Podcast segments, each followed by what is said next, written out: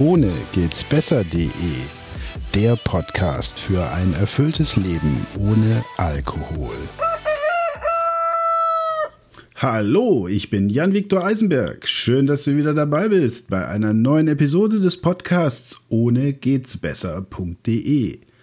Wir sprechen hier über den Konsum von Drogen und die Probleme, die damit einhergehen, insbesondere beim Alkoholkonsum. In dieser Episode haben wir einen besonderen Gast, Professor Dr. Med Markus Steffens. Er ist Chefarzt der Abteilung Allgemeine Psychotherapie, Sozialpsychiatrie, Suchtmedizin und Psychotherapie an der Klinik Hohe Mark. Schön, dass Sie bei uns sind, Herr Dr. Steffens. Wir sprechen heute über Kindling und Drehtüren. Ja, das wird spannend. Bitte sagen Sie doch einen Satz zu sich. Warum ist die Suchttherapie so interessant?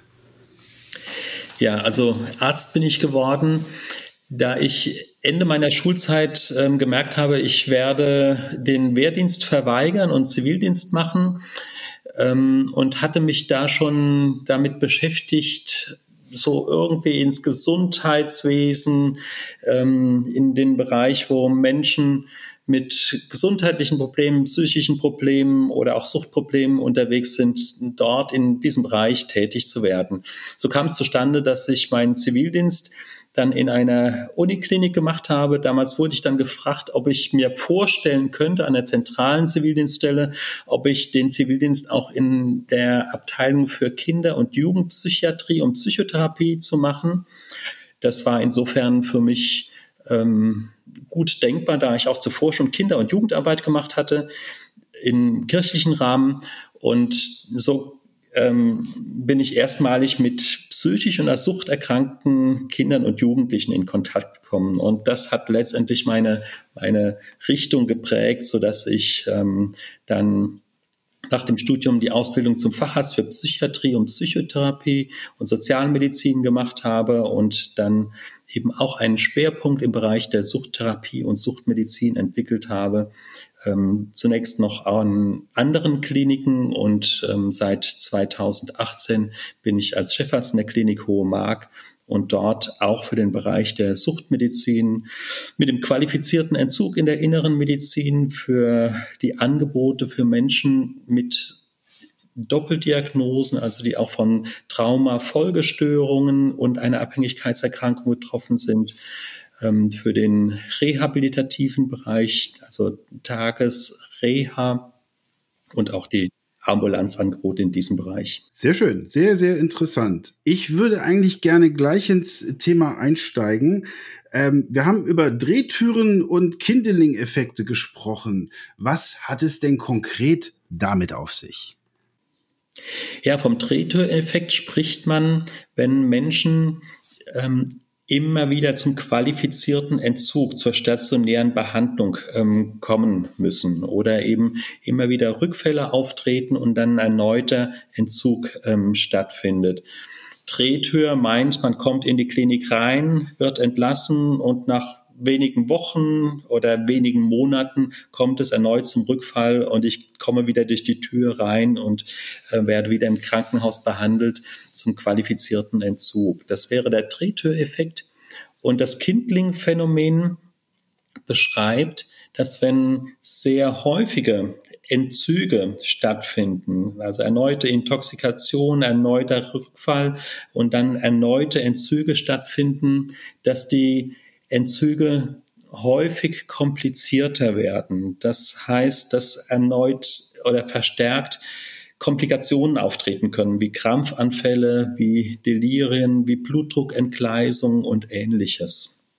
Das nennt man ein Kindling-Phänomen, also es schraubt sich sozusagen nach oben. Unser Gehirn reagiert immer verstärkter auf einen qualifizierten Entzug. Das heißt, es wird komplizierter und der Entzug kann gefährlicher werden. Okay, bleiben wir ganz kurz erst nochmal bei dem Drehtüreffekt. Im Prinzip heißt das, ich ähm, habe eine Suchterkrankung, zum Beispiel Alkohol. Ich merke das, ich begebe mich in Therapie, ich werde entgiftet, ich bleibe abstinent. Okay, ich kriege einen Rückfall, das soll ja passieren. Ich kriege ihn nicht gestoppt gehe wieder in die Klinik, lasse mich entgiften, entziehe, bin abstinent und wieder ein Rückfall. Das heißt also, es ist nicht die Häufigkeit, äh, abstinent zu sein oder den Rückfall zu haben, der gut ist, sondern das ist eher umgekehrt, es ist schlecht.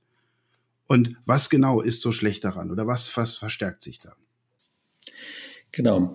Ähm, also wenn ein, eine rein körperliche Entgiftung stattfindet, das wäre ja dieses Phänomen, ähm, das geht dann über fünf, sechs, sieben Tage und dann ist das körperlich durch. Ich dann relativ schnell danach wieder rückfällig werde, dann ähm, werden die entsprechenden Transmittersysteme unseres Gehirns ähm, in unguter Weise sensibilisiert. Das heißt, dass die sehr, sehr viel stärker ähm, reagieren. Und dass es dann zum Beispiel die, das Risiko deutlich ansteigt, dass ich einen Krampfanfall im Entzug bekomme. Oder auch das Risiko ansteigt, dass, dass das Herz-Kreislauf-System massiv reagiert. Das ist gesteuert dann durch die zentralen ähm, Systeme des Gehirns. Ähm, das kann eben auch in Richtung gehen, dass die Gefahr deutlich ansteigt, dass ein Delir, was man so landläufig weiße Mäuse sehen nennt, mhm. ähm, auftreten kann. Und wenn das unbehandelt stattfindet, ähm, dann ist das hochgefährlich. Deswegen ist es tatsächlich sinnvoll, nicht eine rein körperliche Entgiftung anzuge anzugehen. Die Forschung, die weist auch eindeutig in diese Richtung, die Zahlen sind da eindeutig, sondern wenn dieser Schritt erfolgt, das eher im Sinne von einem qualifizierten Entzug, wo gleichzeitig suchttherapeutische ähm, Unterstützungen psychotherapeutische Unterstützung, Netzwerke in Richtung des Suchthilfesystems gespannt werden, ähm, also Kontakte zu Selbsthilfegruppen, zu Beratungsstellen, zu rehabilitativen Angeboten ähm, erfolgen, um genau diesen Drehtüreffekt zu durchkreuzen, also dass das nicht immer wieder sozusagen zu kurzfristigen rein körperlichen Entgiftungen kommt. Okay, das heißt also nicht häufig und oft ähm, entziehen und rückfällig werden, sondern einmal abstinent werden und bitte dann auch vernünftig bleiben. Könnte man das so zusammenfassen? Das, das, wäre im Idealfall so. Es gehört natürlich zur Suchterkrankung dazu, dass es zum Rückfall kommen kann. Ähm, insofern ist es tatsächlich sinnvoll, dann auch einen Entzug auch anzugehen. Ja, nicht einfach sagen, das ist halt jetzt dann muss es halt weitergehen, einen Entzug anzugehen. Aber ich würde eindeutig raten, das in Form eines qualifizierten Entzuges zu machen. Da hat, sind die Zahlen eindeutig, da ist dieser Drehtüreffekt deutlich geringer. Okay, jetzt ein Wort aus der Praxis, ohne dass Sie uns natürlich äh, intimste Geheimnisse Ihrer Patienten verraten. Ähm, wie häufig können Sie das bei sich in der Klinik beobachten, diese Drehtür- und Kindeling-Effekte? Also das ähm, kann ich tatsächlich ähm, häufiger ähm, beobachten, gerade wenn Menschen zum Beispiel als Notfall durch in, im Rahmen einer Intoxikation oder im Rahmen eines schweren, komplizierten Entzuges durch den Rettungsdienst in die Klinik gebracht werden und dann sagen, nach zwei, drei Tagen, es geht mir schon wieder besser und dann entlassen werden möchten, ähm, was natürlich jeder für sich selbst entscheidet, das ist selbstverständlich. Aber in solchen Fällen erleben wir es leider recht häufig, dass dieses Phänomen der immer wiederkehrenden erforderlichen Entzüge einerseits und andererseits dieses Kindlingsphänomen, dass es sich so aufschaukelt und das immer komplizierter wird beim Entzug. Das können wir recht häufig beobachten. Mhm. Sind Sie, wie sehen Sie das denn? Sind Suchtbetroffene denn ausreichend darüber informiert, dass es diese Effekte gibt? Also es gibt ja verschiedene Stadien der Suchterkrankung und insbesondere sozusagen die, die Selbstwahrnehmung kann da ähm, unterschiedlich stark ausgeprägt sein. Ähm, Konkret zu Ihrer Frage ähm, ist meine Einschätzung, meine Erfahrung, dass diese Information darüber ähm, also noch deutlich äh, Bedarf hat, weiter verbreitet zu werden. Sprich, ähm, dass diese, diese Info doch noch nicht so ähm, stark vorhanden ist. Ähm, und insofern das wirklich sehr geplant, strukturiert. Ich sprach ja schon vom qualifizierten Entzug, diese Verknüpfung zum, zum Suchthilfesystem, zu dem Selbsthilfebereich, zu den Beratungsstellen. Das sind sehr, sehr wichtige Stellen, um eben genau nicht in diese, in diese Schraube und dieses Aufschaukeln zu kommen. Ja, das heißt also im Prinzip Selbsthilfe. Welchen, welchen Stellenwert äh, hat die Selbsthilfe, wenn äh, Sie das aus, der, aus dem Blickwinkel eines Chefarztes der Klinik Hohe Mark betrachten? Eine sehr hohe äh, Bedeutung.